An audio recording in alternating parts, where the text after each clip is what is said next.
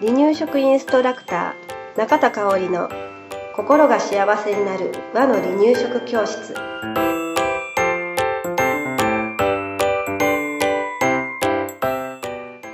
第34回です。番組アシスタント山本智子です。よろしくお願いします。はい、よろしくお願いしますあのね今日はねちょっとお悩みうん。ということではい。よくある話なんだけれど、もうどの時期でもあるかな、うん。離乳食を食べてくれない、うん。うんうん。っていうお悩みってすごく多いよね。うんこれ、まあ、各時期によってね、うんその、なんていうのかな、対処していくことも理由も違ったりもするんだけれど、うん今日はもう離乳食全体うん。として考えて、お話ししていきたいなうん。と思います。はい。あの食べてくれない時にうん。どうしたらいいかっていう話ですね。はい。はい。ともこさんのところは、うん。まあ、うちの子はうん食べてくれなかったっていう話も散々言ってるけれど、うん。うん。うん。どう、どうだった？食べて、ね、くれたのかな？上の子はすっごい食べる。うん、うん、もうなんか逆に食べ過ぎて大丈夫なのかなっていうぐらい食べる子やって、うん。で下の子は、多分ね、あの、あれ、なんていうかな、ちょこちょこ食べようね、してたんやと思う。なんか、うん。な、なんだかんだ大人が。あ おばあばもいたり。あー下の子にありあり。そう主人も帰りが遅い時期にちょうど重なってたんーで、ううんなんで、なんか、あんまり、その一回の食事にしっかり食べる子じゃなかったかな。なんかまあ二人目やったからあんまり悩まなかったんだけど、うん。うん。一人目やったらきっと悩んでたうん。感じでした。そうねそううね。ん。ということではいね、なんでね、うん。うちの子食べてくれないんだろうっていうことで、うーん。何々してくれないっていうのは悩み悩ちゃうみやね。うん本当にね、悲しいよね。うん。うん。一生懸命作って、そうそう、そうそう、一口も食べてくれながらね、うん。作るのに例えば30分とか、うん。かかってね、40分かかったのに、赤ちゃんが一口も食べてくれなかったうんら、辛いよね。ね、赤ちゃんの、ね、体のためとか成長のために、うん。ね赤ちゃんのこと大事だからお母さん作ってるわけでね。ううんん。ね、また取らなかったらっていう心配も増えるのねかな。栄養のこともあったりするもんね。だから、すごく悩むうん。けれど、一さじでも多く食べさせたいと思うけれど、はいあのーぜひ無理強いうん。しないで、はいうん進めていってはい。ほしいかなと思います。それはね、私がね、無理強いさせて、うん。あの、長男をうん。育ててきてしまったので、はい。はい、すごく痛切に感じます。はい。はい。あのーこれだけしか食べてないけど大丈夫かなとか、うん。あのーちゃんと育ててくれるかなっていう心配はあるんだけれど、はい。えー、まあね、大丈夫です。うん。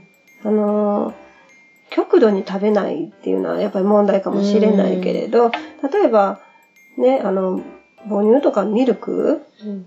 を飲んでいるんであればね、で、あの、成長曲線もね、うん。うん。あの、あ、ね、調べてもらって、うんその範囲内に入っていれば、あの多分ね、問題はないです。まあ心配やったらね、お医者さんに聞くのが一番なんですけれどね。うん。はい。はい。ということでね、うん。えー、赤ちゃんが食べてくれないうん。時、今から言う二つのことを、ちょっとはい。考えてみてほしいんです。はい。少しだけうん立ち止まって考えてみてください。はい。はい。一つ目です。何度も言っていますが、はい。離乳食期は食べ物を食べる練習期間なんです。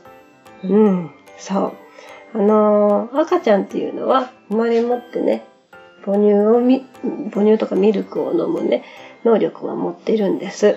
うん、だけど食べる能力っていうのは練習しないと獲得できない能力はい。っていうふうに言われてるんですね。はいうん、練習しないと獲得できない能力ってたくさんうん。ありますね。あるね。うん。例えば、うん。何が思いつくと赤ちゃんでね、うん。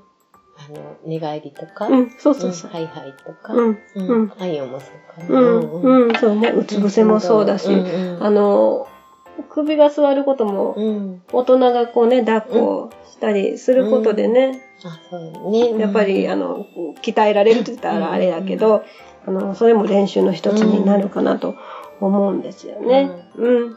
なのでね、食べ物も同じと思ってください。はい。だって口の中の能力ってさ、うん最初から飲み込めるようには、うん。食べ物を飲み込めるようにはできてないし、はい噛むこともできないしね。ね。うんうん。ということでね、離乳食期は食べ物を食べる練習をする時期ですということを忘れないようにしてください。あとね、もう一つ、赤ちゃんに間食を求めない。うん。間食っていうのはあの、すべて食べるっていう意味のね、うんうん半量の間食ね。うん。はい。はい。例えばお母さんね、作ったもの全部食べてほしいなってうん思う。ね。今でもそうねう。ん小学生になってもね、うんあの出したものは残さず食べなさいってやつ。そうそうそうそう、食べてほしいなって思うけれど、果たして私たちが出したその食事の量っていうのは、うん、彼、彼女たちにとって適量かどうかっていうのは、そこもよく悩みでうん、聞く。ね、ん。そうそう、適量じゃない可能性が、ありますね。あるよね。その子その子に違うし。うん。ねねうんあの、小学生ぐらいになったらね、うんもう大体その本人たちが自分の適量っていうのが分かってくるから、うんこれちょっと多いわっていうふうに言葉に出して言うてくれるけれど、うん赤ちゃんはねね多いか少ないかもわからないかもしれない。そうそうそう、うんあの、伝えてくれないしね、うんうんうん今ちょっと食べる気分違うねんって思ってても、わかんない。でしょ、親には。ね。うん。ということで、あの、はその適量が、うん、その子にとっての適量っていうのは、その子それぞれなんですよね。うん。うん。だからね、作った離乳食全部食べてほしいってうん。思うことは、まあ大事は大事なんだけれど、はいうんそこを100%にして、うんえー向かわないということですね。それが大事かなと思います。はいうん。それでね、うん初期の赤ちゃんって考えるとね、うんえー離乳食と母乳ミルクの対比っていうのが、うんえー離乳食がだいたい1から2割、うん。で、残りのうん。8割、9割がうん。母乳ミルクです。うん。うん。ですね。うん。うん。ということは、うん。離乳食ってめっちゃ少ないんやっていうのわかるよね。だんだんだんだんまあね、完了期に向かうにつれて増えていく方が増えていくんだけれど、うん。完了期でもね、えー2割ぐらいはね、うん。母乳ミルク、うん。になってるので、うんうん。栄養不足になってしまうってってここととはね、もう極度にっていううん場合は除いてね、うんうんうんそんなないと思います。はい。うん。